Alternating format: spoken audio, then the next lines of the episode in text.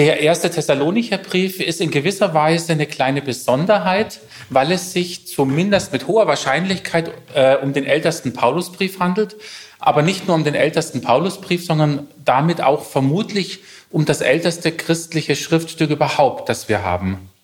Das sieht man auf den ersten Blick überhaupt nicht weil der, wenn Sie im Bibelausgabe blättern, der erste Thessalonicher Brief im, im Kanon relativ weit hinten ist, ne? so im letzten Drittel irgendwo findet man den.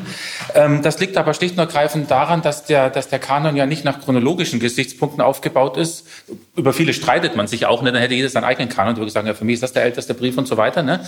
Aber ähm, es geht halt klar, erst Jesus-Geschichten, dann kommen die ersten Christen mit der Apostelgeschichte und dann kommen die Paulusbriefe und die kommen auch eher der Länge nach. Ja, und dann kommt irgendwann halt mit seinen fünf Kapiteln der erste Thessalonicher Brief. Trotzdem ähm, finde ich, für mich ist es total spannend, dass das wirklich, ja, es ist so, das Älteste haben, äh, das Älteste aus der Christusbewegung ist, was wir überhaupt haben. Wir kennen, wir haben nichts Älteres. Archäologisch eh nicht und schriftlich eben auch nicht. Finde ich ganz spannend. Insofern lohnt es sich auch, mal reinzugucken, ähm, um was es da geht. Ich gehe dabei einfach in mehreren Schritten vor äh, fange an mit dem ersten Punkt, Inhalt und Aufbau. Dazu sage ich ein paar Worte. Ähm, vielleicht am Anfang einfach, wir bekommen durch den, mit dem ersten Thessalonicher Brief einen kleinen Einblick tatsächlich in die Geschichte der ersten Christen. Also was war für so eine junge Gemeinde vielleicht problematisch, was war wichtig, natürlich nur ausschnitthaft, hier Thessaloniki, aber immerhin. Und natürlich auch in das Selbstverständnis des Paulus. Ne? Warum macht der Mann das eigentlich und, und was will er erreichen mit seiner, mit seiner Missionstätigkeit, sage ich mal. Der erste Thessalonicher Brief ist auf jeden Fall ein richtiger Brief, also ein echter Brief, kein Kunstprodukt oder sowas, den hat Paulus geschrieben oder diktiert und dann kam der an die Gemeinden. Das sieht man vor allem am Anfang und am Ende des Briefes. Ich lese einfach mal den, die, die ersten die letzten Verse oder, oder Sätze Ihnen vor, dann sehen Sie das gleich. Also am Anfang haben wir eben den Briefkopf in, im, im allerersten Vers, das sogenannte Präskript. Und da heißt es dann, Paulus und Silvanus und Timotheus an die Gemeinde der Thessaloniker in Gott, dem Vater und dem Herrn Jesus Christus. Gnade sei mit euch und Friede.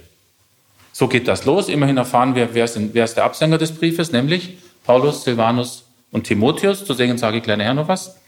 Wir erfahren, wer die Adressaten sind, nämlich die Gemeinde in die Gemeinde der Thessaloniker. Ähm, also wir sind ja eigentlich gewohnt, dass wir vom, von den Thessalonicher Briefen sprechen, ne, mit diesem Hauchlaut. Äh, eigentlich heißt diese Stadt natürlich, das Griechisch heißt natürlich Thessaloniki oder heute Saloniki. Und das war in der Antike auch schon so. Und eigentlich müssten die Leute dann auch Thessaloniker heißen. Ne? Das hat sich irgendwann in der deutschen Sprachgeschichte, ich weiß nicht, ob das zu Luthers Zeiten war oder so, hat sich dieser K-Laut äh, irgendwie eingeschliffen in einen Hauchlaut. Und daher kommt diese, diese Bezeichnung Thessalonicher Briefe heute. Eigentlich ist das irgendwie, sage ich mal, Quatsch. Sondern man müsste einfach sagen, das sind Thessaloniker. Fertig. Ne? Aber das nur so am Rande.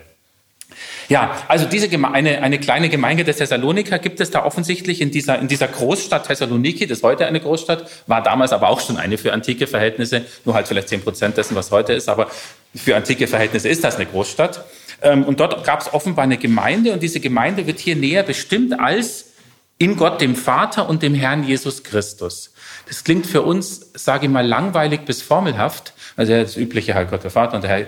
Ähm, eigentlich ist es eine ziemlich mm, prägnante Aussage, weil es wahrscheinlich in Thessaloniki keine andere Gemeinde gegeben hätte, von der man sagen könnte, dass sie in Gott dem Vater und dem Herrn Jesus Christus ist. Gott der Vater, das ist der Schöpfergott, das ist der Gott Israels. Als Schöpf Vater, als Schöpfer, ne? Und ja, da würde natürlich auch die jüdische Synagoge sagen, ja, zu dem gehören wir ja auch, klar. Aber da, deswegen kommt eben dieses ähm, und dem Herrn Jesus Christus. Und da würden die spätestens dann aussteigen und sagen, nee, Moment, das heißt aber im Klartext, der Zugang für diese kleine Gruppe zum Gott Israels geht über diesen Jesus Christus. Sie merken, und das steht da einfach so in so, in so, in so, in so ein paar Worten da, Sie merken, da ist natürlich schon theologische Reflexion passiert, bis man an den Punkt kommen kann. Ne? Und bis Paulus das einfach so sagen kann. Das begründet er nicht, das sagt er einfach so. Ja, dann kommt noch dieser, dieser Gruß am Ende, ähm, Gnade sei mit euch und Friede. Ähm, eigentlich ein antiker, ein antiker Brief äh, endet mit dem Gruß, sei gegrüßt oder sowas. Da steht dann das griechische Wort chaire heißt, würde eigentlich heißen, freue dich oder so, aber ist, ist eine, eine Großformel. Paulus schreibt Charis kai Eirene, Gnade und Friede. Das klingt so ähnlich wie Chaire, ne? ist aber quasi, ja, ich sag mal, jüdisch-christlich gefüllt. Ne? Das ist, wo kommen, wo kommen Gnade und Friede her? Ja, natürlich von einem Gott Israels. Okay, so viel zum Anfang mal. Springen wir an, an den Ende des, ans Ende des Briefes. Das ist also das fünfte Kapitel. Die letzten drei oder vier Verse, ich lese es auch mal vor. Ähm, die Übersetzungen, die ich Ihnen hier vorlese, sind übrigens von mir. An ein paar Stellen merkt man es brutal.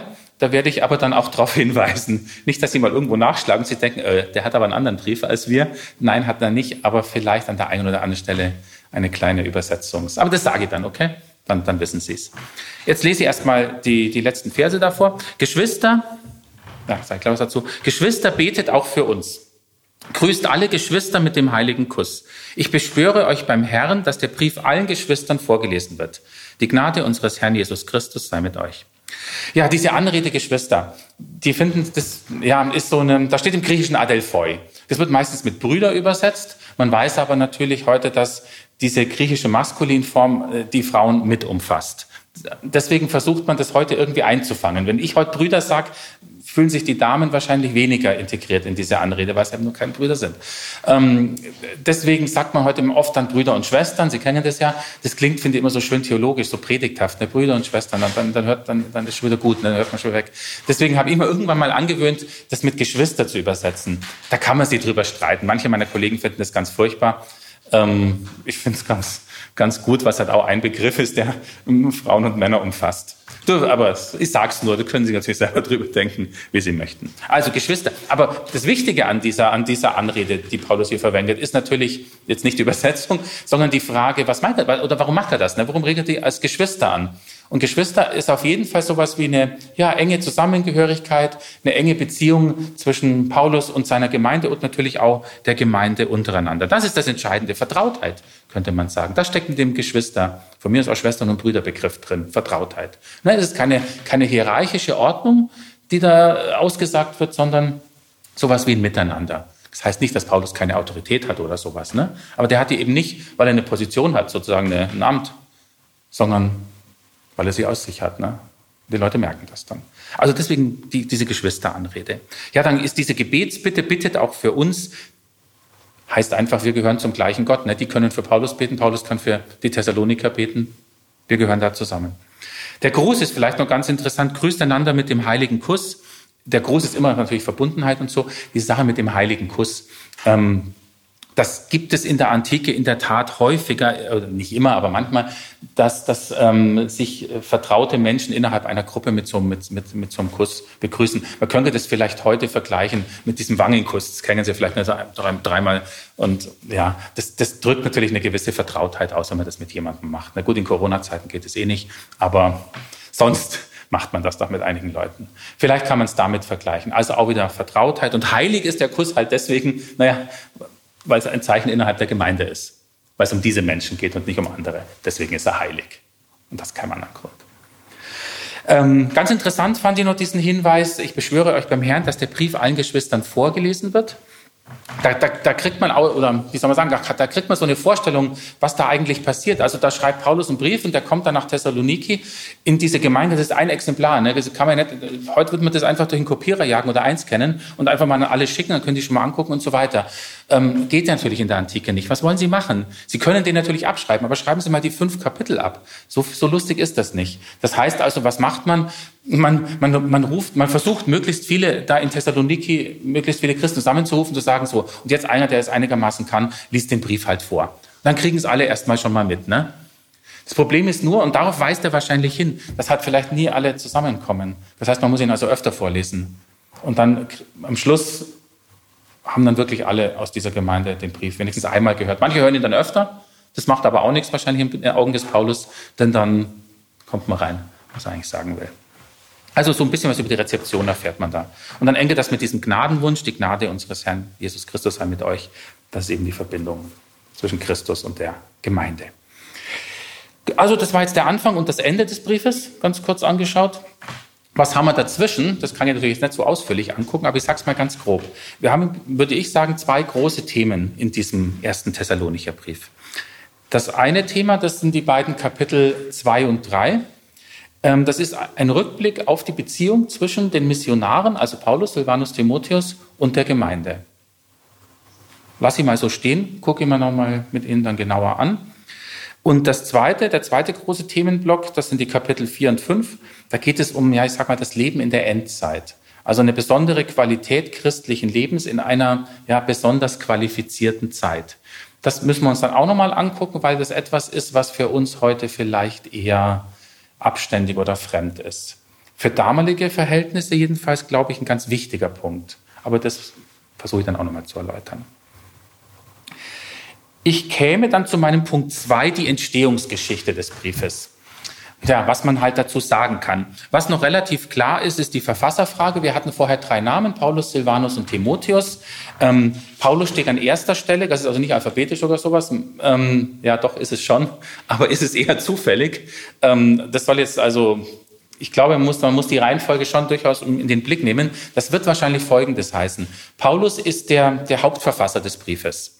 Paulus ist vielleicht auch der, der, der Vordenker, der führende Kopf des Ganzen, der dieses Konzept des Briefes sozusagen vor sich hat, vielleicht ein paar Notizen gemacht hat und dann den Brief diktiert. Das war die übliche Form in der, in der Antike, in dieser Zeit, dass man einen Brief diktiert hat. Und das kann man sich gerade bei den Paulusbriefen natürlich insofern gut vorstellen, weil ähm, es sind ja doch ein bisschen komplexere Gedanken zum Teil. Jetzt stellen Sie sich vor, Sie müssen das, Sie müssen das alles ähm, einerseits denken und andererseits dann vielleicht noch gleich mit der anderen Hand aufschreiben. Das könnte vielleicht ein bisschen hm, viel werden sozusagen.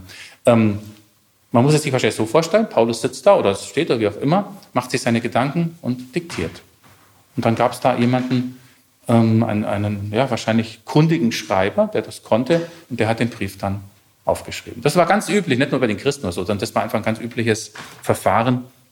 Und das haben wir hier wahrscheinlich auch. Und diktieren kann halt nur einer. Ne? Wenn drei Leute anfangen, einen Brief zu diktieren, dann, dann endet das irgendwann im Chaos.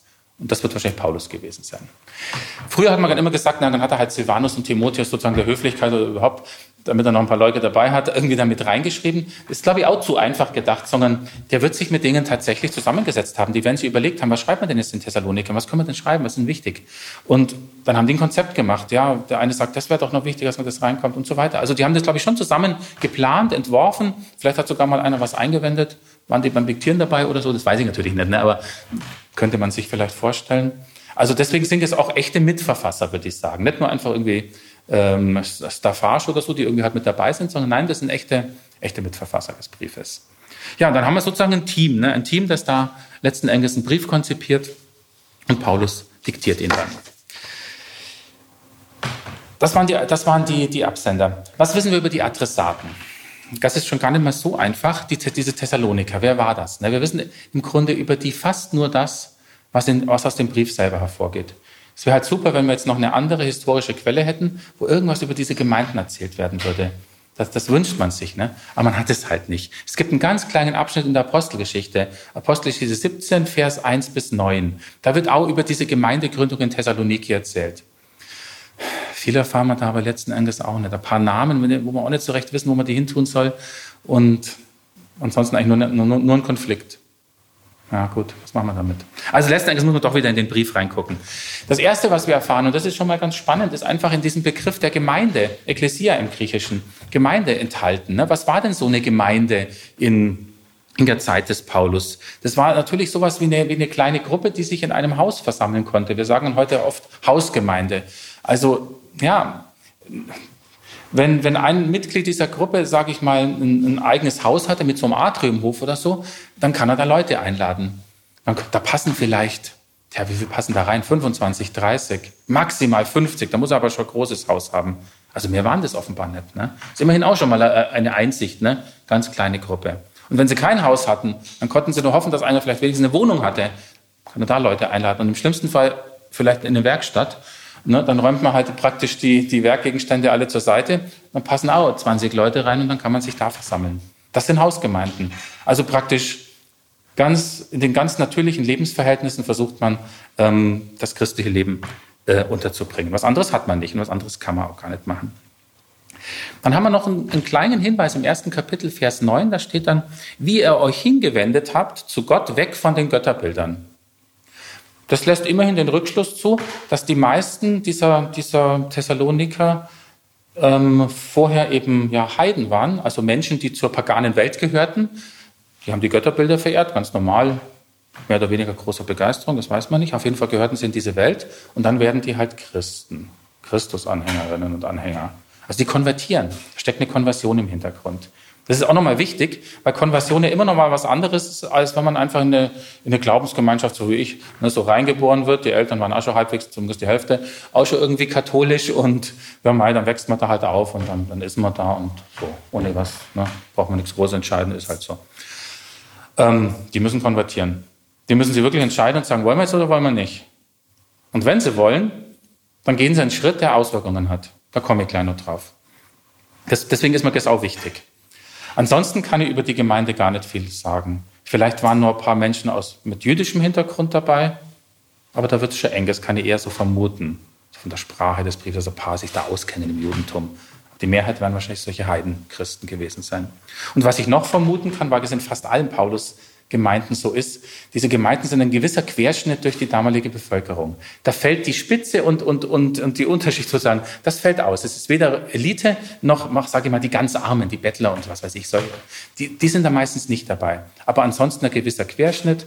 Handwerker, Kaufleute, Sklaven, ne, die alle äh, verschiedenen sozialen Level haben, verschiedene Tätigkeiten haben kommen da in dieser Gemeinde zusammen. Da knallt es dann natürlich auch manchmal, aber es ist eben auch eine interessante Mischung von Menschen, hm, was diese Gemeinden vermutlich auch interessant gemacht hat.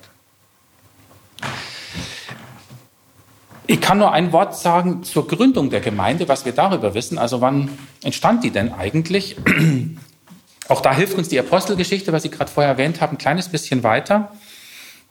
Wir wissen, dass etwa im Jahr 49, 50 nach Christus Paulus seine Griechenland-Mission begonnen hat. Also mit Silvanus und Timotheus zusammen. Die waren vorher ähm, in Kleinasien, was heute Türkei ist, und sind dann etwa 50 mh, nach Griechenland gekommen und ja eben zur Mission. Die kamen dann zuerst nach Philippi. Das ist eine, eine damals eine, eine nennenswerte Stadt Heute sehen Sie da vor allem noch Ruinen, viel mehr ist da nicht, aber immerhin ganz interessante Ruinen. Lohnt sich, wenn man da mal vorbeikommt, sich die anzugucken, weil man dann auch mitkriegt, wie so eine Stadt aussah und so weiter. Da haben die gewirkt. Ähm, wir wissen nur, wir wissen, dass Paulus dann auch in eine Gefangenschaft gekommen ist. Also offensichtlich gab es Auseinandersetzungen mit den Stadtmagistraten, mit den Stadtbehörden. Ähm, er kam aber aus dieser Gefangenschaft wieder frei und dann ging das oder zog das Missionsteam weiter nach Thessaloniki. Wenn wir uns die Karte angucken, also ein Stückchen weiter nach Westen. Ja, da waren sie dann. Wir wissen nicht genau, wie lange die da waren, aber die müssen auf jeden Fall eine gewisse Zeit mit den Menschen dort zusammengelebt haben. Die haben auch gearbeitet dort. Das ist ganz interessant, komme ich auch nochmal drauf nachher. Ähm, also die haben jetzt nicht nur sozusagen missioniert im, im eigentlichen Sinne, so dass sie sich also in der Früh hingestellt haben, den ganzen Tag geredet haben, und, und ne, sondern die haben am Leben teilgenommen. Die haben gearbeitet, die haben äh, Geld verdient, davon konnten sie dann auch leben, essen, übernachten. Und dort während dieser Arbeit und vielleicht am Abend oder wo auch immer, sind sie mit Menschen in Berührung gekommen und da hat dann die eigentliche, strengen Sinne, Mission stattgefunden. Das heißt, die lebten mit und, und missionierten gleichzeitig. Und das, das dauert halt ein bisschen. Ne? Das schafft man auch nicht in 14 Tagen, sondern muss man erstmal reinkommen, muss Leute kennenlernen und so weiter. Also die werden etliche Wochen da gewesen sein. Aus dieser Zeit ist eine kleine Hausgemeinde hervorgegangen. Das ist eben die Gemeinde der Thessaloniker, die da angeschrieben wird. Aus irgendwelchen Gründen reisten die dann nach dieser Missionstätigkeit wieder aus Thessaloniki ab. Vielleicht wollten sie einfach woanders hin, noch weiter missionieren. Ähm, reisten nach Athen. Da ist eine große Römer, eine, eine, die Via Ignatia, das die, die große Römerstraße, die ähm, von Rom in den Osten führt, also große Handelsstraße, Militärbewegungen. Aber natürlich kann da auch jeder andere Mensch ähm, reisen. Das heißt, die sind auf dieser Straße weitergezogen, kamen nach Athen. Und auch wir wissen wieder nicht, warum eigentlich, aber irgendwie hatten die dann scheinbar Sorge um diese Gemeinde in Thessaloniki. Vielleicht, weil sie relativ schnell halt wieder weg sind. Die hatten da gerade eine Hausgemeinde gegründet, dann lebten die da noch zwei Wochen zusammen und dann sind Paulus und so weiter abgezogen. Irgendwie kamen die da vielleicht auf den Gedanken, okay, jetzt wissen wir nicht, ähm, wie kommen die eigentlich klar? Funktioniert das? Hm, haben sich ja offensichtlich Sorgen gemacht. Das führte dazu, dass die dann beschlossen haben, den Timotheus, einen von den dreien, wieder zurückzuschicken nach Thessaloniki und einfach mal zu erkundigen, wie es denen jetzt so geht und vielleicht auch noch ein bisschen ja, nachzulegen, nachzuverkünden, wie auch immer, ne, mit denen halt Kontakt zu behalten. Paulus zog und die Paulus zog der Zeit weiter mit, mit Timotheus nach, äh, mit, mit Silvanus, Entschuldigung, mit Silvanus nach Korinth und da waren die dann und da kam dann auch der gute Timotheus aus Thessalonik aus Thessaloniki wieder dazu. Wir wissen glücklicherweise, das anderen Quellen, wo man vergleichen kann, wir wissen glücklicherweise, dass Paulus etwa in den Jahren 50 bis 52 nach Christus dort in Korinth gewirkt hat. Und nachdem er da ja noch nicht allzu lange gewesen sein kann, weil sie ja gerade erst dahin gezogen sind, können wir daraus schließen, wann sie dann den Brief nach Thessaloniki geschrieben haben. Nämlich halt entweder Ende des Jahres 50 oder Anfang des Jahres 51. Das ist, finde ich jedenfalls, für äh, äh, Ereignisse oder eben ein Schriftstück äh, der Antike ein ziemlich genial genaues Datum. Da müssen natürlich, klar, ein paar Monate muss man immer einreden, weil man es halt nicht genau wissen. Aber sagen zu können, dass der Brief wahrscheinlich Ende 50, Anfang 51 geschrieben wurde, finde ich schon relativ bemerkenswert. Dann haben wir eben auch eine klare Vorstellung, wann das eigentlich war. Denken Sie dran, Jesus von Nazareth ist etwa im Jahr 30 ans Kreuz geschlagen worden, gestorben. Danach musste sich die junge Christusbewegung natürlich erstmal wieder ja, konsolidieren sozusagen, ne? finden, wiederfinden und dann ging es ganz langsam weiter. Also 20 Jahre etwa dazwischen, zwischen dem Tod Jesu und diesem ältesten Schriftstück, das wir haben. Immerhin finde ich relativ bemerkenswert. Ich komme zu meinem Punkt 3. Historischer und kultureller Kontext. Was aus dem Gesagten, was ich gerade erläutert habe, schon hervorgeht, ist, dass der Zeitabstand zwischen der Gründung der Gemeinde und dem ersten Thessalonikerbrief nicht sehr groß war. Also diese Gemeinde äh, ist noch eine sehr junge Gemeinde, die hat noch keine eigene christliche Tradition, die haben keine Strukturen, die haben, ähm, die haben auch noch keine klare Identität. Wer sind wir jetzt eigentlich als Jesus-Anhänger? Ne? Woran halten wir uns und woran sollen wir uns nicht halten? Was ist wichtig, was ist weniger wichtig? Sondern die müssen das alles erst anfanghaft für sich durchdringen, eine eigene Überzeugung gewinnen, diese Überzeugung festigen, diskutieren und ja, zu einer, zu einer hm, mal sagen, klaren, einigermaßen klaren Gruppenidentität kommen. Also ungesicherte, unge ungefestigte Verhältnisse. Erschwert wird das Leben dieser Gemeinde dadurch, dass es sich um eine Minderheit handelt. Ich habe ja vorher schon gesagt, es sind relativ kleine Gruppen. Denken Sie, so eine Stadt wie Thessaloniki vielleicht, ja, ich sage jetzt einfach mal aus dem Bauch raus, 100.000 Einwohner, davon 30 Christen. Also quasi nichts, zahlenmäßig gesehen. Ne? Da könnte man gleich sagen, okay, wenn die 30 wegfallen, ändert sich an der Stadt erstmal gar nichts. Ne? Also eine echte Minderheit, die da lebt, in einer, in einer Großstadt. Und diese, diese, diese Minderheit ist natürlich mit den Dingen konfrontiert, die für diese Stadt wichtig waren. Also es ist eine, es ist eine Handelsstadt, weil, weil sie halt auch einen Hafen hat und an dieser römischen Straße da liegt und so weiter. Ähm, da gibt es aber auch viele religiöse Angebote. Das ist eigentlich die Hauptkonkurrenz ne, für, die, für die Missionare. Also wenn ich, hm, sage ich mal, irgendwie eine religiöse ein, ein, religiöses Sinnangebot suche in Thessaloniki im Jahre 50, dann brauche ich nicht unbedingt zu der Christusgemeinde gehen, sondern dann wende ich mich zum Beispiel an, die, an den Dionysos-Kult. Da gibt es einige Möglichkeiten. Oder ich, ich trete einer Mysterienreligion bei, ne, so mit den, mit den ägyptischen Gottheiten und so weiter. Und da habe ich auch eine kleine Gruppe, die gut zusammenhält und so weiter und so weiter. Also es gibt, es gibt da zig Angebote, ne, an, die ich, an denen ich teilnehmen könnte und hätte da auch sozusagen ein Antworten auf viele Fragen des Lebens. Und was es noch gibt, da komme ich gleich auch noch mal drauf. Ähm, es gibt sowas wie so umherziehende Heilslehrer, sage ich mal ganz neutral. Also zum Beispiel so kynische Philosophen. Sie kennen wahrscheinlich alle den Diogenes, dem man nachsagt, dass er mal irgendwann in der Tonne gelebt hätte. Keine Ahnung, was an der Geschichte dran ist. Vielleicht hat er es mal gemacht. Also die, die wollen ja provozieren, diese Kyniker. Ne? Aber, was, aber die eigentliche Intention ist, den Menschen zu sagen, wie lebt man gut. Das ist eigentlich die Absicht. Ne? Sagen so, wenn ihr so lebt, dann, dann lebt ihr gemäß den Göttern oder wie auch immer, ne? dem, der göttlichen Wirklichkeit, was, was, die, dann, was die Philosophen dafür ein Bild hatten. Ne? Auf jeden Fall ein Angebot, so, so kann man gut leben. Die waren auch nicht immer uneigennützig. Das ist die andere Seite. Ne? Man verdient damit ja unter Umständen auch gar nicht so schlecht, wenn man das geschickt macht. Auf jeden Fall war das eine, eine echte Konkurrenz auch für so eine kleine Gruppe, die dann da kommen und sagen, ja, wir haben auch eine, wir haben auch eine Idee sozusagen, ne? wie man gut leben kann. Ja, muss, muss sich erstmal durchsetzen.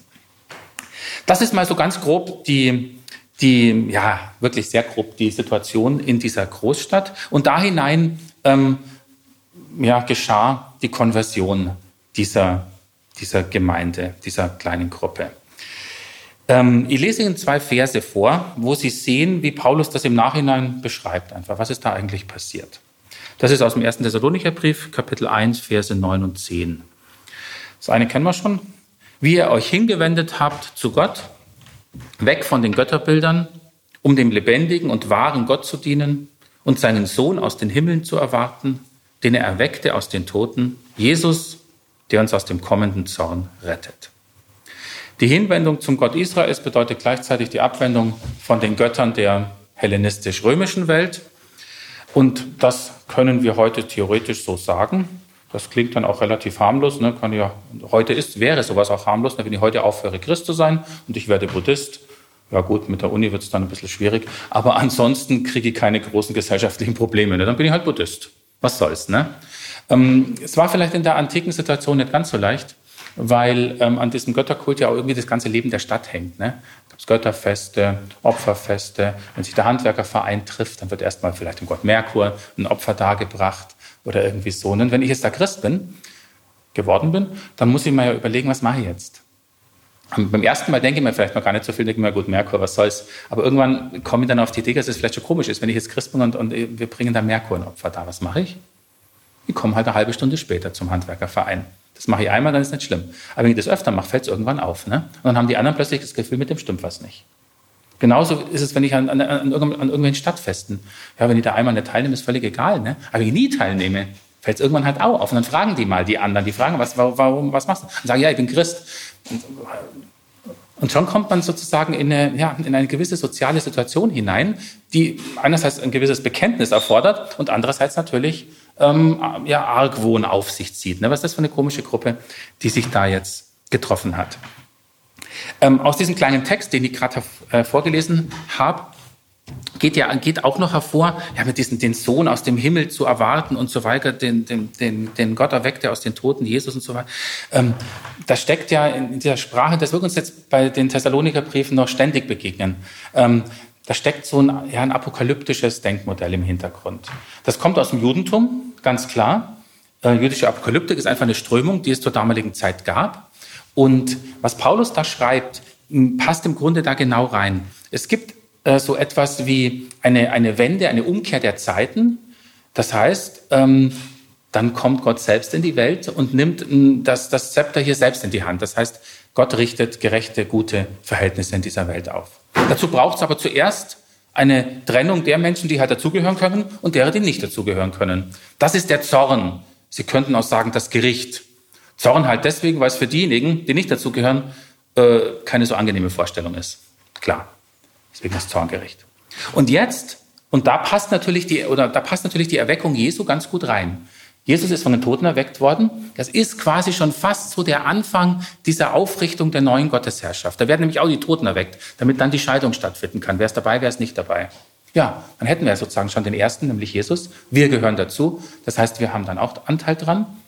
Und deswegen kann Paulus auch sagen, der uns aus dem kommenden Zorn errettet. Denn wenn wir zu Jesus gehören, zumindest so die Meinung der ersten Christen, dann dürfen wir auch hoffen, dass wir an dieser sozusagen an der, auf der, an der Heilsseite teilhaben, dass wir bei denen stehen, die mit in die Königsherrschaft Gottes hineinkommen. Deswegen errettet er uns aus dem zukünftigen Zorn. Apokalyptisches Weltbild für uns etwas gewöhnungsbedürftig wahrscheinlich. Da muss man sich erst ein bisschen reindenken, wie man so denken kann. Aber wenn man es mal hat, ist es eigentlich ziemlich einfach und ziemlich logisch, dass man so denken kann versteht das dann auch. Ne? Dann, hat es, dann ist Gericht plötzlich auch nicht mehr nur einfach, dass da irgendwelche ne, Sünden aufgezählt werden und dann wird dann einer totgeschlagen, weil er zu viele hat oder muss ins Fegefeuer so, sondern Gericht heißt einfach, wer ist dabei und wer ist nicht dabei an der Königsherrschaft Gottes. Das ist die entscheidende Frage. Und was ist mit denen, die nicht dabei sein wollen? Da würde der antike Mensch sagen, nein, müssen sie doch nicht. Die sind halt nicht dabei. Pech gehabt. Und die, die wollen, wird sich zeigen. Also das ist, das ist ein bestimmtes, ja, bestimmtes Weltbild. Und es ist natürlich, und das ist natürlich dann wieder problematisch, es ist ein anderes Weltbild als das, das die meisten Menschen in der Umwelt der Thessaloniker hatten. Dieses apokalyptische Zeug hat in, in Thessaloniki außer denen 25 oder 30 kein Mensch geglaubt. Wenn überhaupt, an, an, an, wen wendet man sich, wenn man, wenn man die Ordnung der Welt gesichert haben will, wenn man, ne, wenn man Katastrophen überwinden will, keine Ahnung, an wen wendet man sich? Ja, natürlich an die Götter der Stadt, an die bekannten Götter, da gibt, werden halt Opfer dargebracht und so weiter und so weiter. Das ist ein ganz anderes Weltbild. Im schlimmsten Fall wendet man sich an den Kaiser. Den kann man auch Opfer darbringen, der wird vergöttlicht. Dann, dann habe ich jemanden, an den ich mich wenden kann, um ihm zu sagen, tu mal was für uns, damit unsere Stadt floriert und besser läuft. Ganz anderes Weltbild. Jetzt kommen die Christen und sagen, spielt alles im Grunde keine Rolle mehr. Wir setzen auf diesen Christus. Wird nicht jeder mit großer Toleranz gesehen haben von den anderen ähm, 95.000, äh, 99.000, sonst wie viel Thessalonikern, die eben nicht Christusanhänger sind. Und deswegen hat das auch soziale Folgen.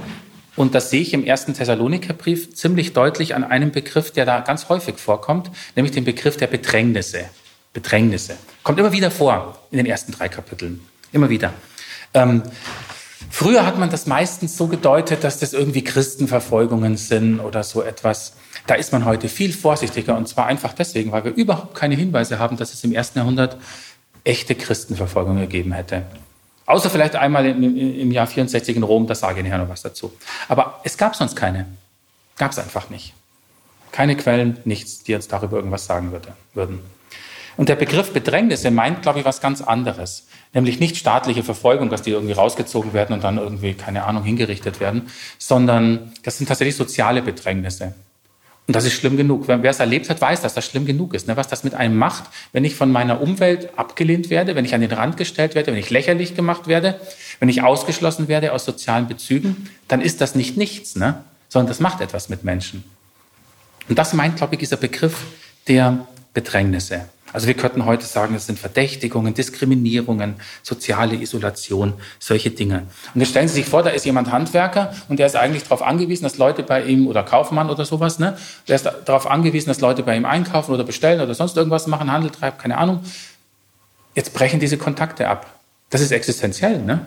Da sterbe ich nicht gleich, aber es, ist, wird, es wird ganz schnell existenziell, weil ich eben nicht weiß, wie, ja, wie geht's weiter. Ne? An dieser Stelle. Ich habe eine Familie, die muss ich nicht nur so.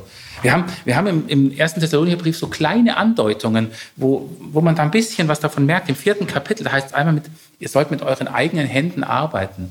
Ja, da, zumindest geht daraus hervor, ah, das sind offensichtlich ganz viele Handwerker oder so, Menschen, die halt wirklich mit den Händen arbeiten. Oder einmal heißt es da auch, dass keiner im Berufsleben seinen Bruder übergeht oder übervorteilt. Ja, das ist genau das. Ne? Wenigstens die Christen müssen dann zusammenhalten, damit sie überhaupt eine Chance haben, durchzukommen, existenziell durchzukommen. Ja, und diese, diese, diese Situation, wirtschaftliche Bedrohung auf der einen Seite, ähm, andere attraktive Sinnangebote auf der anderen Seite, könnte ja durchaus in den Gemeinden dazu führen, dass die sagen, hey, unterm Strich genommen lohnt sich das eigentlich überhaupt, dass wir bei dieser Christusgruppe bleiben? Was ist eigentlich der Gewinn? Warum sollen wir das eigentlich machen? Oder wäre es nicht viel einfacher, wird das Leben nicht viel besser gehen? Wir lassen das, dann wären wir halt ISIS-Anhänger, da haben wir auch eine gute, ne, gute religiöse Grundlage und aber kein Ärger, keine Schwierigkeiten. Das könnte ungefähr so die Situation sein, ähm, wegen, wegen der sich die Missionare dann überlegen, okay, wir müssen da nochmal einen Brief schreiben nach Thessaloniki, damit, damit das nicht schief geht dort. Es gibt keinen aktuellen Anlass, dass die jetzt schon alle weg wären oder sowas, ne? aber vielleicht doch daran erinnern, was, was ist eigentlich das Wichtige ähm, im christlichen, fürs christliche Leben oder was, warum lohnt es sich dabei zu bleiben. Daran hängt sehr viel und ähm, ein Punkt, der im ersten Thessalonicher Brief eine relativ große Rolle spielt, ist die Frage nach der Glaubwürdigkeit der Missionare. Da werde ich Ihnen einen kleinen, Text vorlesen, aber ähm, überlegen Sie sich, welche, welche, welche, welche Bedeutung es eigentlich hat, hm, wie die kleine Gemeinde oder welches Bild diese kleine Gemeinde von ihren Missionaren hat. Was sind das für Leute? Kann man sich auf die verlassen? Sind die glaubwürdig? Ja, oder sind sie es halt nicht? Wenn die jetzt auch nicht glaubwürdig sind, dann lohnt es sich ja nun wirklich nochmal dabei zu bleiben. Ne? Dann machen wir klar was anderes. Deswegen, da gibt es ein ganzes Kapitel fast, wo, wo es irgendwie um diese Frage der Glaubwürdigkeit geht. Und ich meine, sagen wir ehrlich, wir müssen ja bloß gucken heute äh, in, ich weiß nicht, was die alles so sind, aber in unsere religiösen Gemeinschaften hineinschauen. Ähm, ich, ich bin Katholik, ne? Und da gab es ja äh, vor kurzem diese, diese, diese Schwierigkeiten am Bistum Limburg, ne, mit dem, mit dem, mit dem ehemaligen Bischof, der jetzt nicht mehr Bischof ist. Ähm, da ging es genau um Glaubwürdigkeitsfragen. Ne? Der hat so viel Geld aus Kirchensteuern für was weiß ich, für irgendwelche teuren Ausrüstungen eines neu, eines neu gebauten Hauses ausgegeben. Das macht Glaubwürdigkeit natürlich ziemlich kaputt. Und das war dann so krass, dass der Mann gehen musste. Kamen hier noch ein paar andere Sachen dazu, aber es macht Glaubwürdigkeit aus. Ne? Das ist natürlich jetzt sozusagen auf, der, auf einer institutionellen Ebene, aber tja, das spielt natürlich auch eine Rolle für diese, für diese Missionare damals in Thessaloniki. Und deswegen habe ich Ihnen vorher auch gesagt, da, da gibt es eben auch andere Menschen, die umherziehen und sagen, wir haben eine Heißlehre. Vielleicht sind die glaubwürdiger. Wenn nicht, umso besser. Ne? Dann stehen die anderen wieder in besserem Licht. Also die, vor diesem Hintergrund muss man einen kleinen Textabschnitt sehen, den ich mit Ihnen jetzt gerne durch, durchgucken würde. Ähm, ich mache es halt so, ich lese jetzt einen Teil vor und dann, dann sage ich was dazu und so weiter. Dann sehen Sie, worum es geht. Und dann versteht man auch, was das eigentlich soll. Weil man hat sich eigentlich in der Auslegung immer gefragt, was, was schreiben die da eigentlich? Ne? Was soll das eigentlich? Warum denn?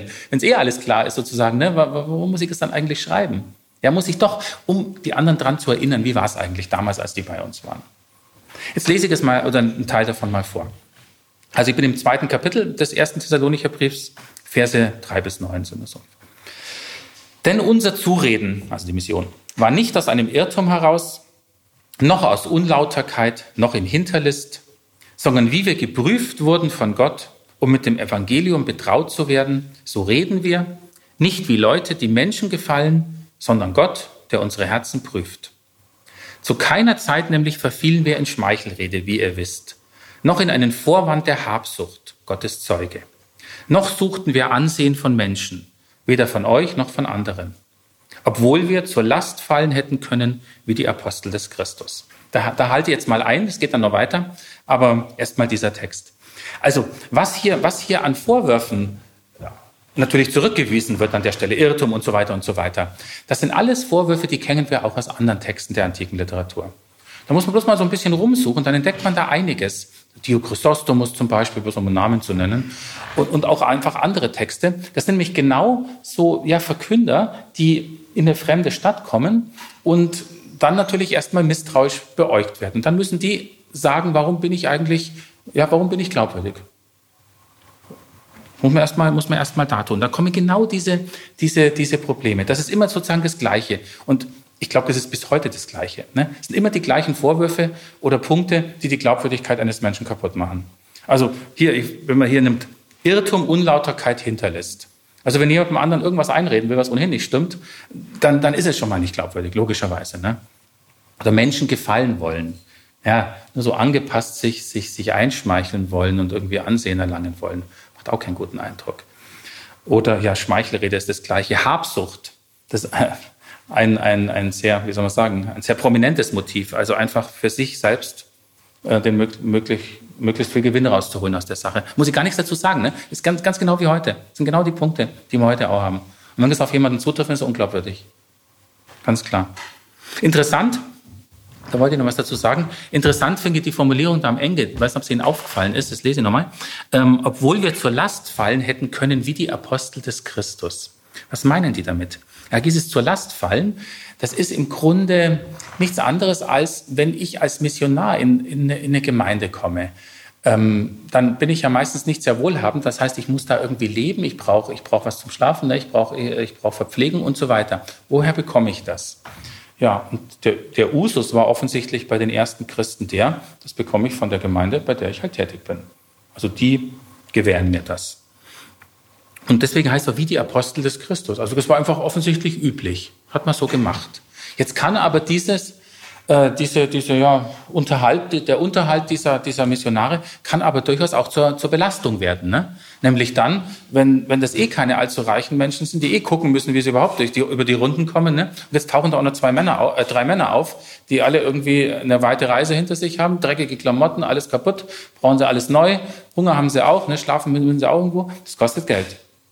Wenn ich ein kleiner Handwerker bin, ist es vielleicht schon zu viel. Dann kann man natürlich sammeln, die geben auch was und so weiter. Aber es kann, das meint der Begriff Last. Ne? Es kann zur Last werden. Klar, wenn da irgendwie drei, drei Reiche leben, dann ist wurscht. Ne? Sagen, ja, das legt euch da hinten, passt schon. Aber, aber für die anderen wird es eben zur, zur Belastung. Und, und da sagen die, obwohl wir zur Last fallen hätten können, also das alles weisen die, weisen die, die, die drei zurück, sagen, nein, das war nicht so bei uns. Und sie begründen das eigentlich gar nicht, weil sie es gar nicht begründen müssen. Sie erinnern einfach nur daran. Das ist eigentlich der Witz an dieses Textes. Die, die führen das nur auf und wissen eigentlich, ja, wenn die Thessaloniker auch nur einen Augenblick drüber nachdenken, dann wissen sie ja genau, so war es damals, als die bei uns waren. Das geht hier noch weiter. Ich lese noch zwei Verse oder so. Also das geht jetzt da direkt weiter, obwohl wir zur Last fallen hätten können wie die Apostel des Christus und dann, sondern wir verhielten uns unerfahren in eurer Mitte. Wie wenn eine Amme ihre eigenen Kinder hegt und pflegt, so sehnten wir uns nach euch und waren damit zufrieden, euch Anteil zu geben, nicht allein am Evangelium Gottes, sondern auch an unserem eigenen Leben, denn ihr seid uns Geliebte geworden. Das ist jetzt so ein Fall, da muss ich Ihnen sagen, dass das meine Übersetzung ist. Würden Sie sich die Mühe machen, in einer beliebigen anderen Übersetzung nachzuschlagen, ähm, würden Sie wahrscheinlich, also für diese Stelle, was ich, was ich hier gesagt habe, wir verhielten uns unerfahren in eurer Mitte, wie wenn eine Amme ihre eigenen Kinder und so weiter. Da lesen Sie zum Beispiel in der Einheitsübersetzung, wir sind euch freundlich begegnet, wie eine Mutter für ihre Kinder sorgt. Wie komme ich da drauf, das anders zu übersetzen? Erstens ist es ein textkritisches Problem. Da gibt es zwei griechische Begriffe, die in den Handschriften beide relativ gut bezeugt sind. Und früher hat man den Begriff für freundlich sein bevorzugt, weil man gedacht hat, es gibt einen besseren Sinn. Ich meine, es überhaupt keinen Sinn. Ähm, und ich meine aber, dass der Begriff für, ja, Nepioi, kindlich sein, unerfahren sein, hier einen besseren Sinn gibt. Und dann steht da tatsächlich Amme, da hilft alles nichts, da steht so ein Begriff, der heißt Amme, aber weil man sich auch gefragt hat, hey, warum sollen sich jetzt Paulus, Silvanus, Timotheus mit einer Amme vergleichen? Was soll das denn wieder heißen? Ne? Neigt man dazu, den Begriff dann mit Mutter zu übersetzen und dann hat man so eine schöne mütterliche, ne, so eine schöne mütterliche Rolle für die drei und so weiter. Und die waren halt nett zu Dingen und mütterlich. Das ist aber überhaupt nicht gemeint, sondern was damit gemeint ist, und da bin ich mir doch mittlerweile relativ sicher, aber das sage ich jetzt halt so, ähm, was damit gemeint ist, die, die, wollen, die wollen sagen, ähm, wir hätten ja, wie alle anderen Apostel auch, ne? deswegen habe ich das vorher vorgelesen, wie alle anderen Apostel auch hätten wir sagen können, okay, wir sind Evangeliumsprofis, ne? Und Profis werden halt normalerweise auch bezahlt. So ist das eben, sonst bin ich kein Profi, ne? So. Und dann wäre es doch ganz klar gewesen, dass wir Unterhalt bekommen hätten. Und genau das haben sie nicht getan. Und jetzt ist halt die Frage, wie sagt Paulus das und wie sagen die drei das, dass sie das nicht getan haben? Und da kommen die auf diese Formulierung. Wir sind, wir waren unerfahren in eurer Mitte. Unerfahren ist gleich nicht professionell, nicht wie Profis, sondern einfach so, wie man es halt als Mensch machen kann. So waren wir. Und dann passt nämlich auch die Amme. Da heißt es nämlich tatsächlich, wie eine Amme ihre eigenen Kinder hegt und pflegt. Eine Amme ist eigentlich auch eine Berufsbezeichnung. Und wenn die Amme ihren Berufs, Beruf ausübt, dann kriegt sie Geld dafür und versorgt andere Kinder. Aber ihre eigenen Kinder, wenn sie irgendwelche hat, die versorgt sie aus, sage ich jetzt mal, mütterlicher Liebe. Wenn Sie mir das am Muttertag gestatten. Also, ne? Und das ist, glaube ich, genau das, was die, was die, was die drei sagen wollen. Wir sind zu euch gekommen, nicht als welche, die jetzt sagen, okay, es hat unser Job, wir verkünden Evangelium, machen wir, aber muss auch was hergeben. Ähm, nein, sondern wir haben es gemacht aus reiner, also echter Zugang zu euch, weil, weil, wir, weil, weil es uns was wert ist, dass ihr das glaubt. Das macht natürlich schon irgendwie Glaubwürdigkeit aus. Deswegen kann der auch geliebt, ihr seid uns Geliebte geworden. Das würden wir heute so nimmer schreiben. Ne? Das klingt für uns heute ein bisschen komisch. Aber das heißt nichts anderes als, wir hatten Interesse an euch. Ne? Wir wollten, dass euch, dass ihr dazu kommt, das auch für sinnvoll zu halten, was für uns quasi Lebensbasis ist. Nämlich Zugehörigkeit zu Christus. Und ja, das sagen die mit diesem, mit diesem, mit dieser Aussage. Und deswegen meine abweichende Übersetzung. Falls Sie jemals mal wieder irgendwo da über diese Stelle stolpern, erinnern Sie sich vielleicht dran, man kann es auch anders übersetzen. Jetzt mache ich aber den, ein, ein Vers fehlt mir noch, den mache ich jetzt auch noch. Da kann ich Ihnen nämlich auch noch was zeigen. Ähm, die haben nämlich sozusagen am Schluss dieses kleinen Abschnitts haben sie noch so quasi einen Trumpf im Ärmel, die drei, und ja, weisen noch auf etwas hin. Ihr erinnert euch doch, Geschwister, an unsere Arbeit und Anstrengung, indem wir Tag und Nacht arbeiteten, um niemanden von euch zur Last zu fallen, verkündeten wir euch das Evangelium Gottes. Das ist jetzt ganz interessant. Da sagen die nämlich ausdrücklich, dass die Tag und Nacht arbeiteten. Das meint wahrscheinlich regelrecht einfach, schlicht und ergreifend Handarbeit. Die haben einen Beruf ausgeübt. Paulus war ja, das wissen wir aus der Apostelgeschichte, Paulus war ja so etwas wie tja, Zeltmacher, was auch immer das gewesen sein mag. Auf jeden Fall hat er mit Textilverarbeitung zu tun. Vielleicht hat er aus Leder und Leinen tatsächlich irgendwie Planen gemacht oder irgendwas, sowas konnte der halt. Also er konnte wahrscheinlich irgendwie mit einer Nadel und einem Faden und so Material umgehen. Ja gut, da kriegt man in so einer Hafenstadt wie Thessaloniki schon mal einen Job. Ist nicht gerade, ne? Der, wird, der war jetzt nicht in der, soll man sagen, in der Chefetage von irgendeiner Handelsfirma. Der war irgendwo ganz unten, aber der hat gearbeitet, hat Geld dafür bekommen. Und die anderen auch. Also, das ist sozusagen der Trumpf, den die noch haben. Wir sind, ihr seht ja, oder es ist ganz offenkundig, dass wir glaubwürdig waren, denn wir sind euch eben nicht zur Last gefallen, sondern wir haben gearbeitet. Tag und Nacht ist vielleicht ein bisschen übertrieben, aber das heißt halt schon, ja, halt regelmäßig, ne? immer wieder. Wir haben gearbeitet für unseren eigenen Lebensunterhalt. Und das macht die, das macht die Glaubwürdigkeit dieser Missionare aus. Und viel mehr muss man in diese Stelle, früher haben immer gedacht, ja, die mussten sich da mit irgendwelchen Gegnern rumschlagen und was weiß ich. Da braucht es überhaupt keine Gegner. Ne? Da braucht es im Grunde nur die Situation einer, einer, einer Minderheitengruppe in einer Großstadt, die einfach mh, hm, angegriffen und angefragt werden. Und umso wichtiger ist die Glaubwürdigkeit der Missionare. Da meine ich, da kann man heute auch noch viel daraus lernen, gerade wenn man einer großen Kirche angehört wie ich. Ähm, Glaubwürdigkeit von Verkündern, ne? da brauche ich eigentlich gar nicht viel dazu sagen. Die steht halt oft leider, leider, leider auch mehr oder weniger massiv in Frage. Missbrauchsfälle oder so Stichwort, ne? da ist natürlich dann ganz krass. Ne? Da ist dann vorbei mit der Glaubwürdigkeit, total vorbei mit der Glaubwürdigkeit. Da muss man viel, viel, müsste man viel Arbeit leisten, um die wiederherzustellen. Müsste man. Okay, Glaubwürdigkeitsthema. Jetzt komme ich noch zu was ganz anderem. Das wäre bei mir der Punkt 4. Ähm, Wirkungsgeschichte habe ich jetzt einfach mal gesagt, weil ich mich gefragt habe, ähm, ja, was bleibt denn eigentlich von so einem Brief wie, dem ersten Thessalonikerbrief? Ich meine, der Römerbrief, dass der in der Reformation so, das sind so ganz wichtige Briefe, da, da ist völlig klar, ja, die haben in der Theologiegeschichte eine unheimlich starke Bedeutung, im Grunde bis heute, ne, werden kirchlichen Dokumenten äh, diskutiert und so weiter. Was bleibt eigentlich vom ersten Thessalonikerbrief? Ja, ein paar Sachen vielleicht schon, aber eine, eine Hypothek haben wir auch in diesem Brief, nämlich eine, ja, ich sage es mal einfach anti, anti-jüdische Aussage. Die ist echt übel, so für unsere Ohren halt, ne, die wir eine bestimmte Erziehung durchlaufen haben. Ähm, ja, ich lese es vielleicht einfach. Es ist nur ein ganz, ganz kurzer Text und man wünschte sich, Paulus hätte ihn nicht geschrieben, aber er hat ihn halt nun mal geschrieben und jetzt ist er da. Und jetzt muss man halt wenigstens gucken, ähm, kann man sich wenigstens irgendwie erklären. Das ist mal, mal der erste Punkt. Ne? Und dann kann man immer noch fragen, was machen wir damit für heute. Ich lese es mal vor. Also ich bin in, im 1. Thessalonikerbrief in Kapitel 2, Verse 14 bis 16. Sie merken, es sind eigentlich bloß drei Verse. Denn ihr wurdet Nachahmer, Geschwister, es hatte der Paulus Sprache, denn ihr wurdet Nachahmer, Geschwister der Gemeinden Gottes, die in Judäa in Christus Jesus sind. Denn das Gleiche erlittet ihr von den eigenen Mitbewohnern, wie sie von den Juden. Und jetzt kommt's. Relativsatz. Die, die Juden, die sowohl den Herrn töteten, Jesus, als auch die Propheten und uns verfolgten und Gott nicht gefallen und allen Menschen feindlich gesinnt sind, indem sie uns hindern, zu den Heidenvölkern zu sprechen, damit sie gerettet werden, sodass ihre Sünden zu aller Zeit, sodass sie ihre Sünden zu aller Zeit voll machen doch am Ende ist über sie der Zorn gekommen. Ja, klingt auf den ersten Blick nicht gerade judenfreundlich und ist es auch nicht gemeint. Ähm, er, der erste Punkt, der mir daran wichtig ist, dass ein Text hat ein Jude geschrieben, nämlich Paulus. Der ist Jude und der ist auch geblieben. Im Römerbrief sagt er das auch. Als, also er ist als Christ auch Jude. Ne? Der kann gar nicht anders. Der ist, der ist, ne? Und klar, es gibt Spannungen und so weiter, aber er ist Jude. Und jetzt schreibt er so einen Text. Ich versuche ein paar Dinge zu, zumindest mal zu erklären erstmal, ne? dass man vielleicht ein bisschen hinkommt an die Sache. Also das Erste, was Paulus hier bezweckt, ist eher eine, ein rhetorischer Effekt, würde ich sagen. Er stellt nämlich die Erfahrung der Thessaloniker in ihrer Umwelt in Parallele mit zur Erfahrung der ersten Christusgemeinden in Judäa, das ist, was man heute gern die Urgemeinde nennt in Jerusalem, ne? mit ihren und dann natürlich jüdischen Landsleuten ihrer jüdischen Umwelt. Ne? Das setzt er in Parallele und sagt, das, was die damals erlitten haben, ist im Grunde das, was ihr heute mit euren Leuten mitmacht. Warum sagt er das? Es wird stimmen. Da ist, das ist sicher historisch irgendwie vergleichbar. Ähm, warum, warum macht er das? Ja, vermutlich einfach, um denen zu sagen, ihr seid in dieser Problematik, die ihr jetzt erleidet, nicht alleine.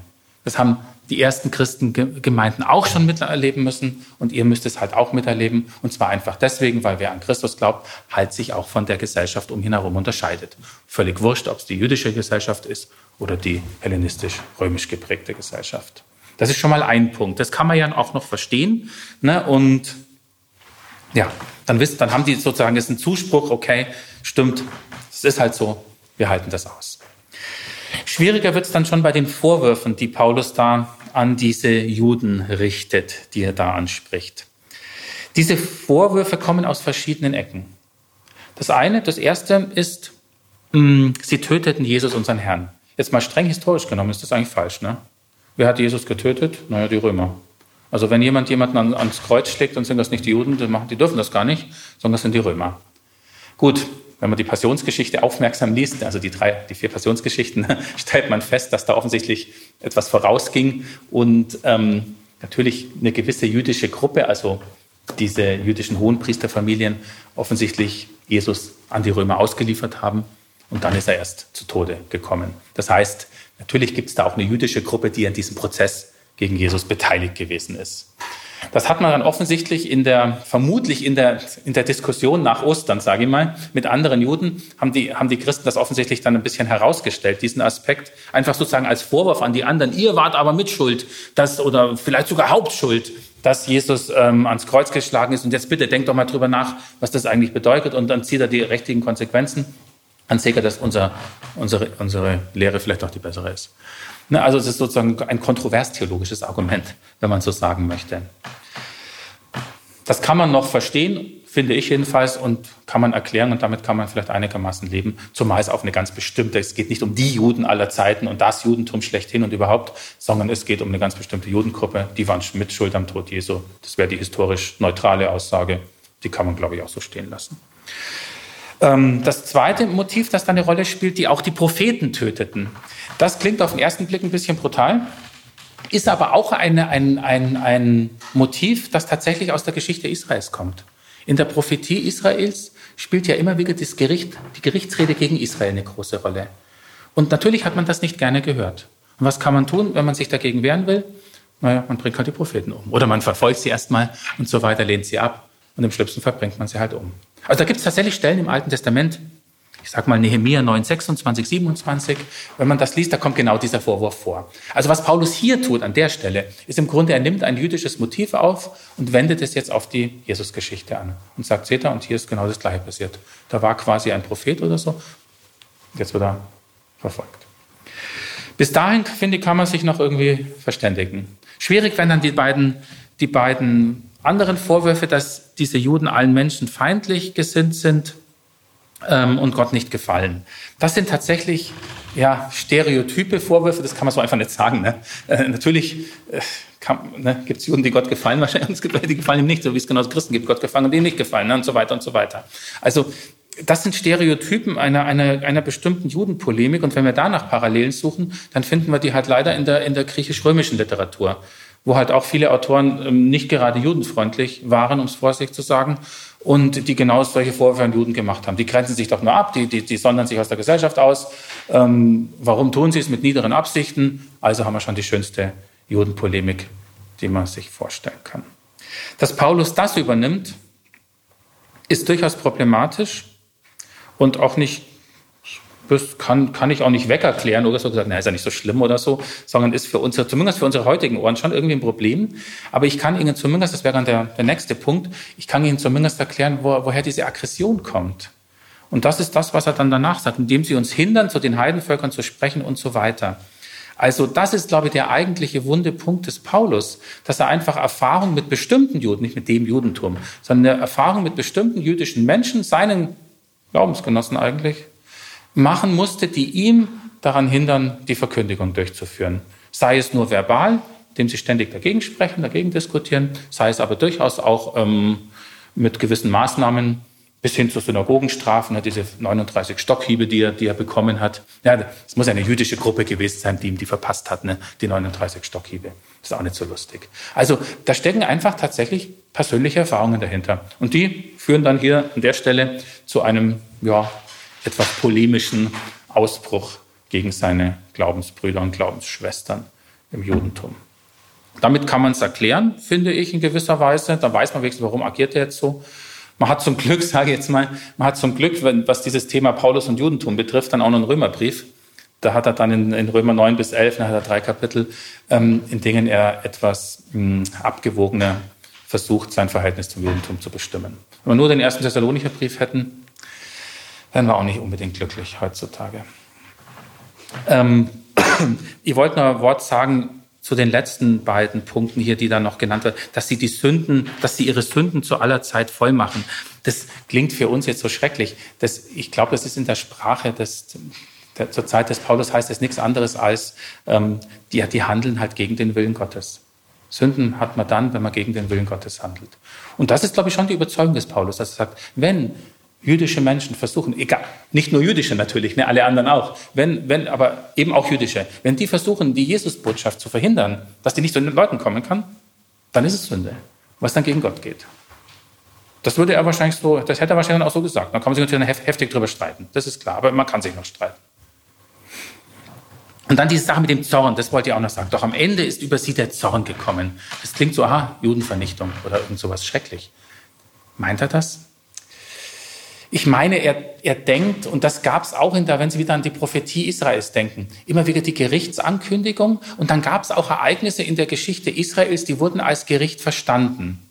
Babylonisches Exil, bestes Beispiel.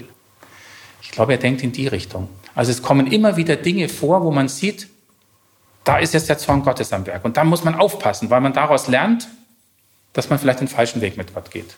Man sollte daraus lernen, umzukehren und einen anderen Weg zu gehen. So sieht's Paulus, ne? Da würden natürlich andere Juden sagen, ja, ja, sicher. Machen wir auch, aber nicht mit deinem Jesus, ne? Okay, klar. Da kommt es dann zum Zusammenstoß. Das lässt sich nicht vermeiden. Ich finde, man kann diesen für uns problematischen Text zumindest in weiten Teilen einigermaßen nachvollziehen und auch erklären und weiß dann auch, woher er kommt. Was wir halt nicht mehr machen dürfen heute, das ist, glaube ich, ganz wichtig. Und dieses Bewusstsein gibt es aber heute zum Glück ja auch wirklich verbreitet, ähm, dass man so einen Text einfach, sage ich mal, nicht mehr nachsprechen darf. Ne? Wir dürfen heute nicht so über Juden sprechen. Schon allein deswegen, weil wir keine sind. Über Katholiken, na, ich sage Ihnen lieber nicht, wie ich über Katholiken spreche teilweise. Ne? Finde ich, darf ich auch. Ich bin selber einer. Ne? Ich bin da irgendwie auch dabei. Aber über Juden würde ich so nie sprechen. Denke ich mir, das kann ich einfach nicht. Ne? Ich kann vielleicht Klar, man kann streiten, man kann ordentlich streiten. Ne? Das darf man auch tun. Die Juden untereinander und die Christen untereinander dürfen, auch Juden und Christen. Aber halt diese Stereotypenvorwürfe, die müssen raus, weil die so viel Schaden anrichten. Das wissen wir ja aus der Geschichte. Ne? Und das, darf man, das muss man einfach dann benennen und sagen, okay, Paulus konnte das noch so sagen, wir können es heute nicht mehr, fertig. Wir machen es anders.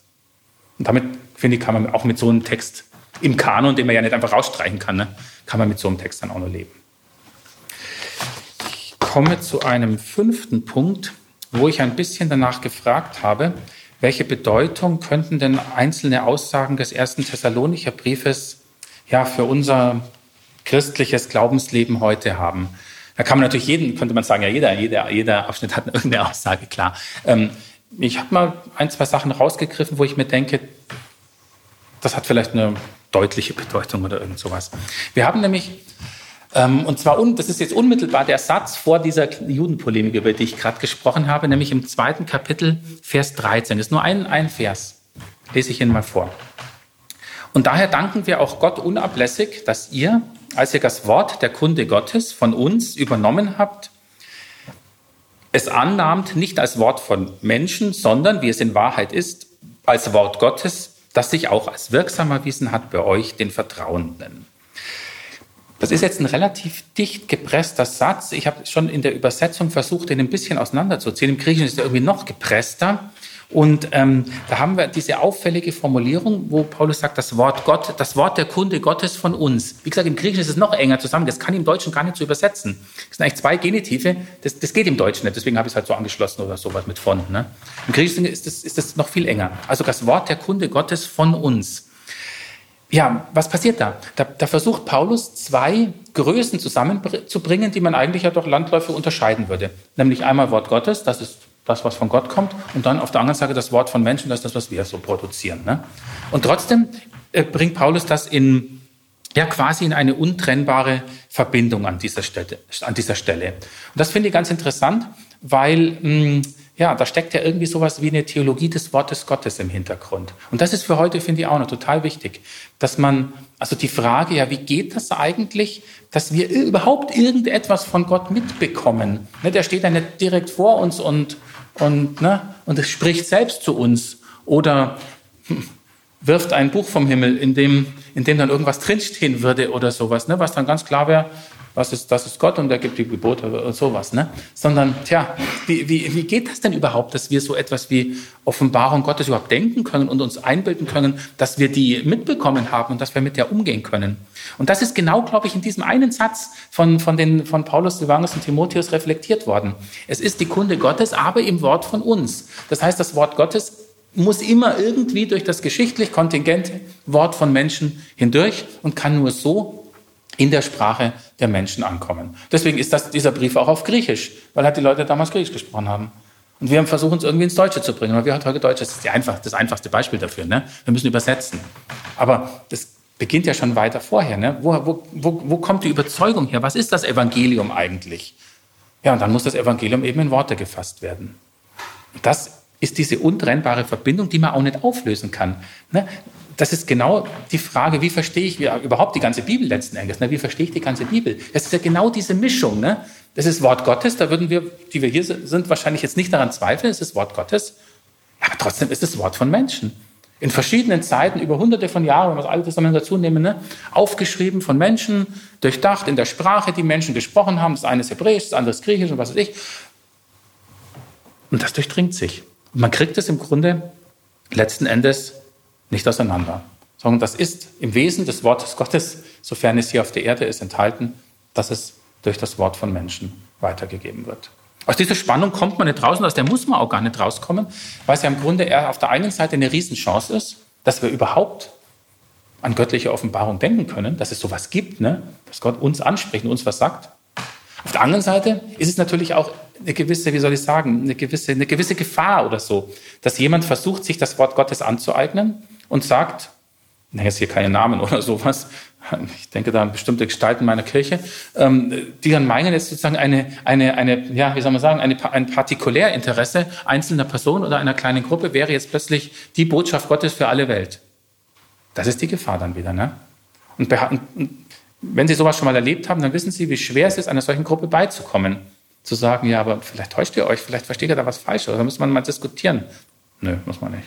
Sie wissen es ja.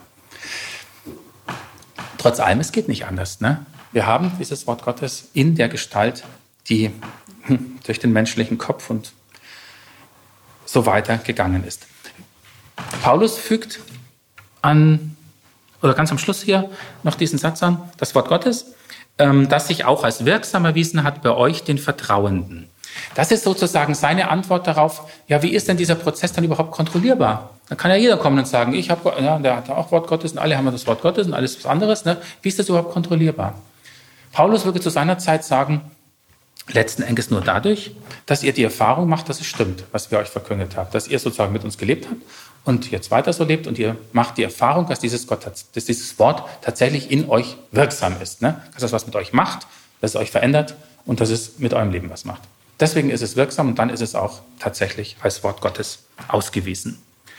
Heute könnte man vielleicht hinzusetzen, mit 2000 Jahren Abstand, dass man auch den, ja, den Kanon der Heiligen Schrift mit hinzunehmen könnte, ne? wenn man fragen wollte, welche Verkündigung ist denn jetzt eigentlich wirklich glaubwürdig und welche vielleicht doch fragwürdig.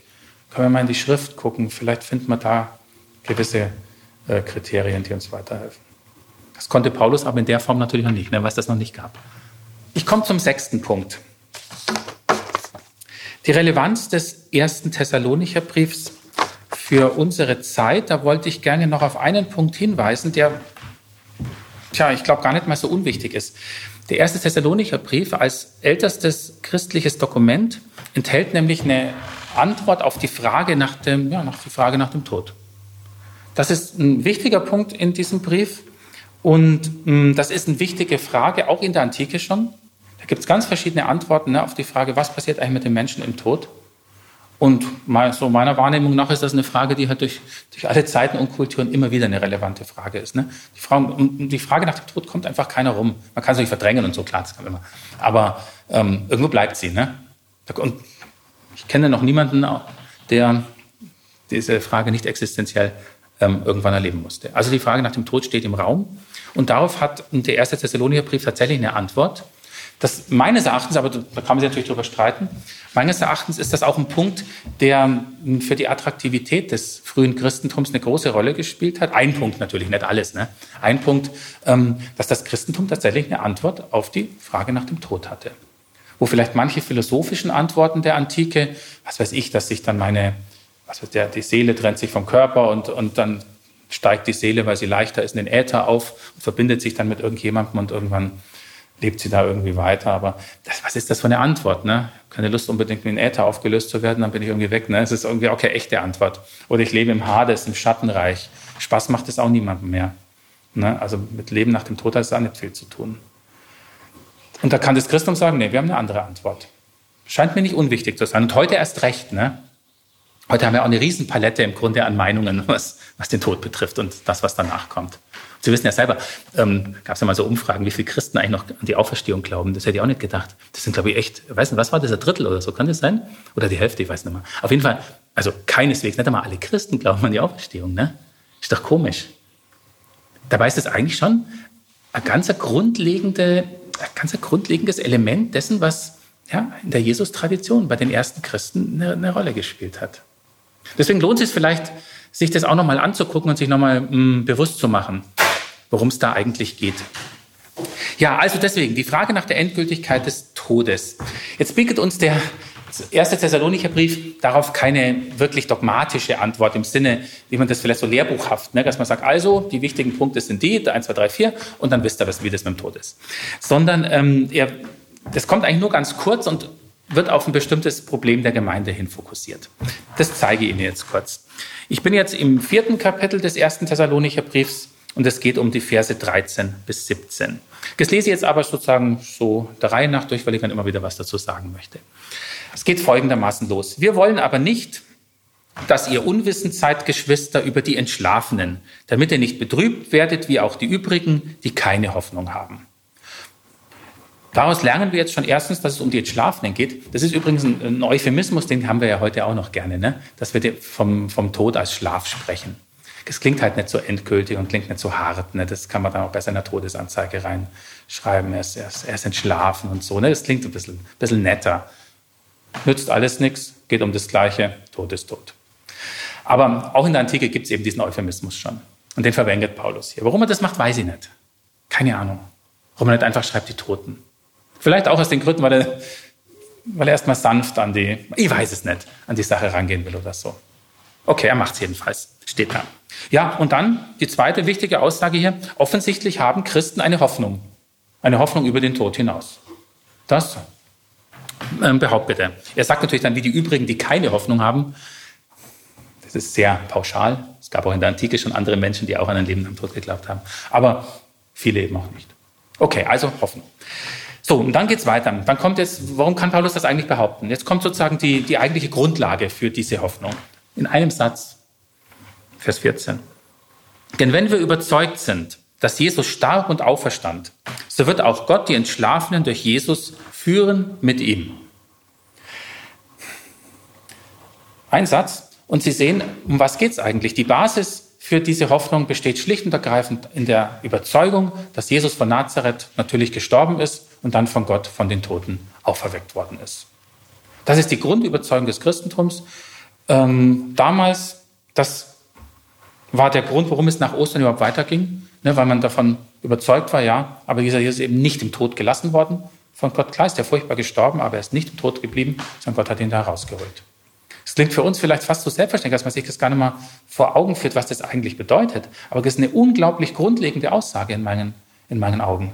Ne, dass, dass man das behaupten kann von einem Menschen, dass der jetzt, und, und der, der furchtbar gestorben ist, ne, dass der jetzt eben nicht mehr tot ist, sondern von Gott ins Leben zu sich aufgenommen worden ist. Finde ich eine absolut hm, steile, krasse Aussage. Und trotzdem ist genau das die Überzeugung der ersten Christen. Ja, genau, so ist es mit Jesus von Nazareth passiert. Und das ist die Basis dafür, dass man darin weiterdenken kann. Was ist dann mit uns, wenn wir zu diesem Jesus von Nazareth gehören? Ja, dann haben wir die Hoffnung, dass wir, wie er selbst auch, aus dem Tod herausgenommen werden. Egal, ob das jetzt direkt nach dem Tod ist oder am Ende, im, da gibt es verschiedene Varianten, ne? am Ende der Zeiten oder wie auch immer. Das ist gar nicht das Entscheidende. Das Entscheidende ist, wir haben Anteil am Geschick Jesu, am wir sterben wie Jesus natürlich, hoffentlich nicht so wie er, aber, aber wir müssen den Tod erleiden, aber wir haben auch Anteil an seiner Erweckung. Das ist die Basis, ähm, auf der Paulus denkt und auf der die ersten Christen dachten. Und das schreibt er hier quasi in einem Satz so auf. Ähm, was er kann inhaltlich sagt er, was heißt denn das dann? Was passiert denn dann, wenn man aus dem Tod herausgenommen wird oder so? Das sagt er hier an der Stelle nur. Ähm, so wird auch Gott, Sie merken, der, der handelt, ist immer Gott. Und Gott ist der Einzige, denken Sie ans Alte Testament oder so, der Macht über Leben und Tod hat. Niemand hat Macht über Leben und Tod. Ne? Niemand, nur einer. Nämlich der eine Gott. Würde Paulus hier auch so sagen? Gott wird die entschlafen und dann sagt er, durch Jesus führen mit ihm. Das ist ein bisschen eine komische Formulierung im Griechischen. Man sagt, das heißt führen mit ihm oder so. Herausführen aus dem Tod oder was ist damit eigentlich gemeint? Ich glaube, das Entscheidende ist einfach, dass Paulus damit sagen will, genau weiß ich es natürlich auch nicht, wie es dann alles läuft. Ne? Woher soll ich es denn wissen? Ich selber lebe ja noch. Aber ähm, es wird auf jeden Fall damit zu tun haben, dass ähm, die Toten in dieses Handeln, in Handeln Jesu hineingenommen werden. Sie werden Anteil an diesem Jesus haben, mit ihm zusammen dann diesen Weg gehen, der aus dem Tod herausführt. Mehr kann Paulus dazu auch nicht sagen, aber das reicht ja eigentlich auch schon. Ne? Damit ist die Hoffnung sozusagen begründet. Das ist die Hoffnung, die die Christen haben.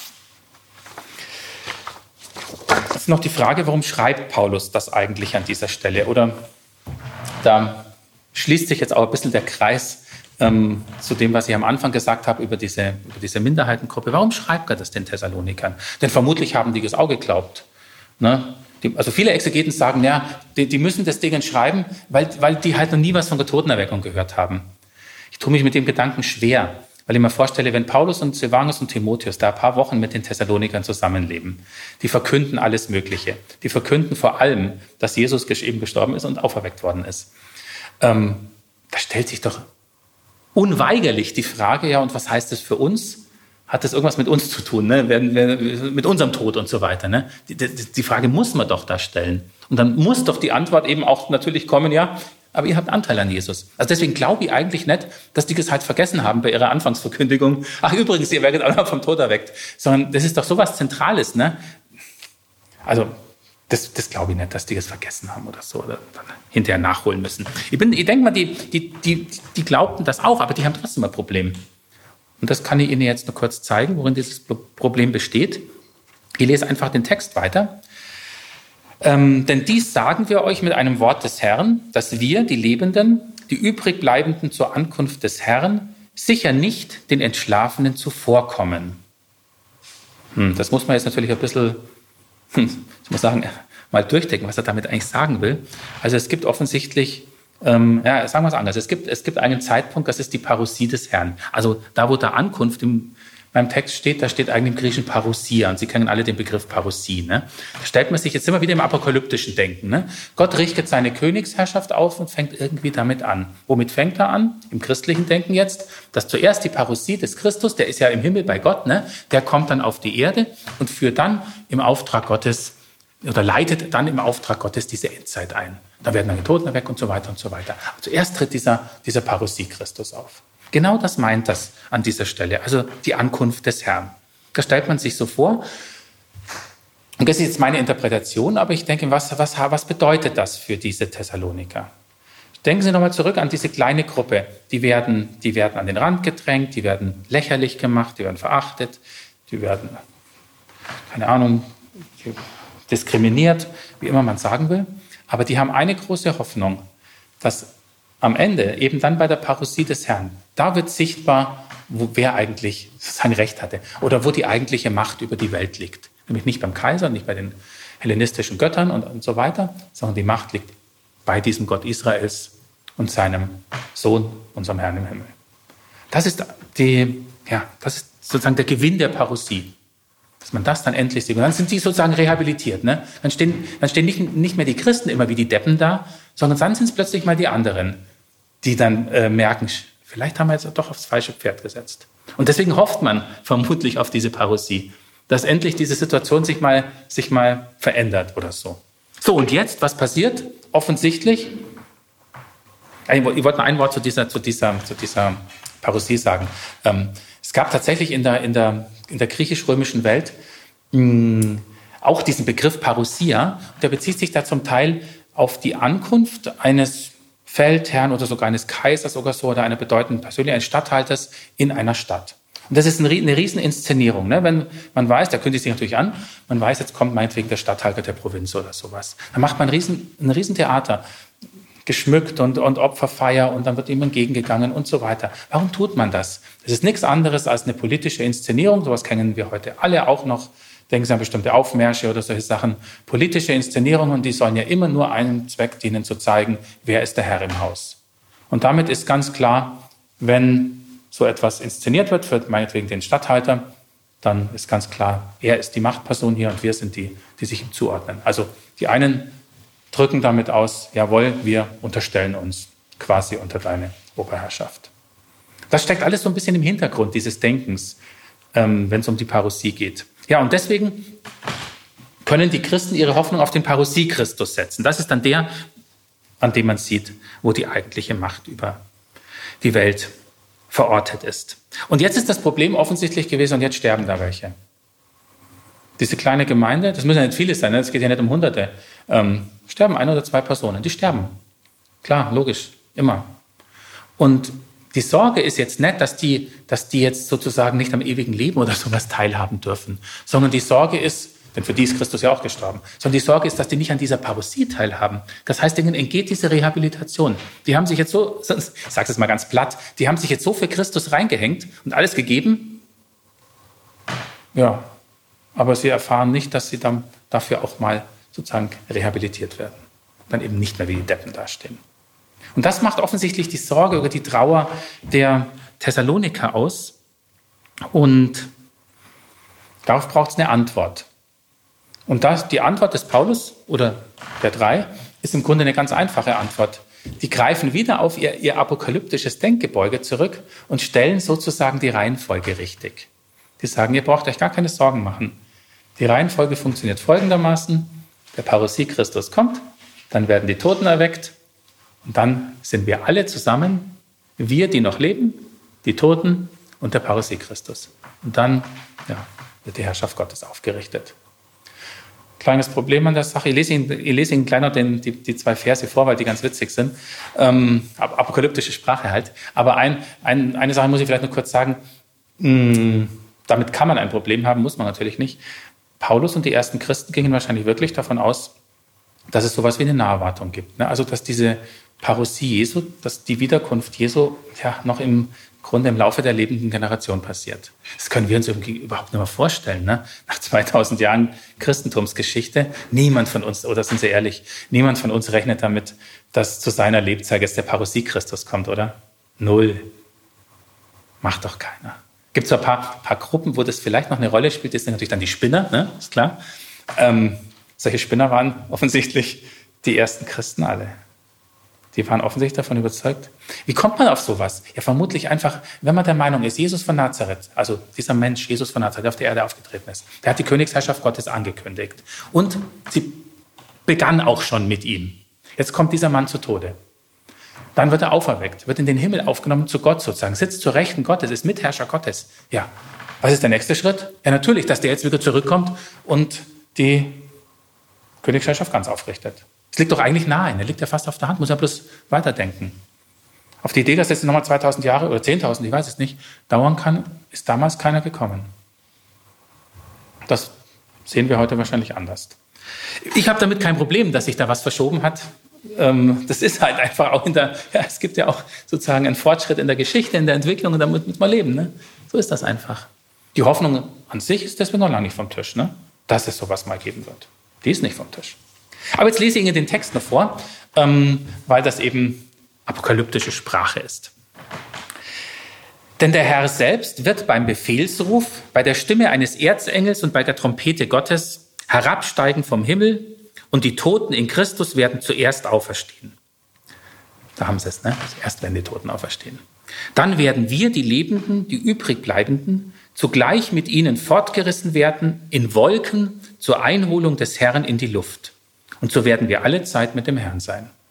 Bewegung, der Herr kommt vom Himmel, wir kommen auf, sind in den, den Wolken. Ne? Das ist typisch. Ist, würde man sagen, das ist doch irgendwie, ich soll mal sagen, mythologische, äh, ja, macht ja nichts. Ich finde, es sind schöne Bilder. Es sind einfach schöne Bilder. Und die verstehen wir witzigerweise heute auch noch. Das können wir uns vorstellen, ne? Dass der vom Himmel kommt und dass wir, und irgendwo treffen wir uns, dann sind wir zusammen. Und das ist auch das, das ist letzten Endes auch das Heilsbild, das wir hier haben. Es sind keine riesen Paradieseschilderungen oder sowas, ne? Da fließt nicht Milch und Honig, das ist gar nicht wichtig. Was ist das Heilsbild? Ganz kurzer Satz, und so werden wir alle Zeit mit dem Herrn sein. Alle Zeit mit dem Herrn sein. Ohne Ende. Das ist das Leben nach dem Tod, sozusagen, so wie sich Paulus vorstellt. Wie das dann genau aussieht, wird man sehen. Aber dass es das gibt, das ist die Überzeugung des Paulus. Ja, mit diesem hoffnungsvollen und schönen Bild möchte ich meine Einführung zum ersten Thessalonicher Brief schließen.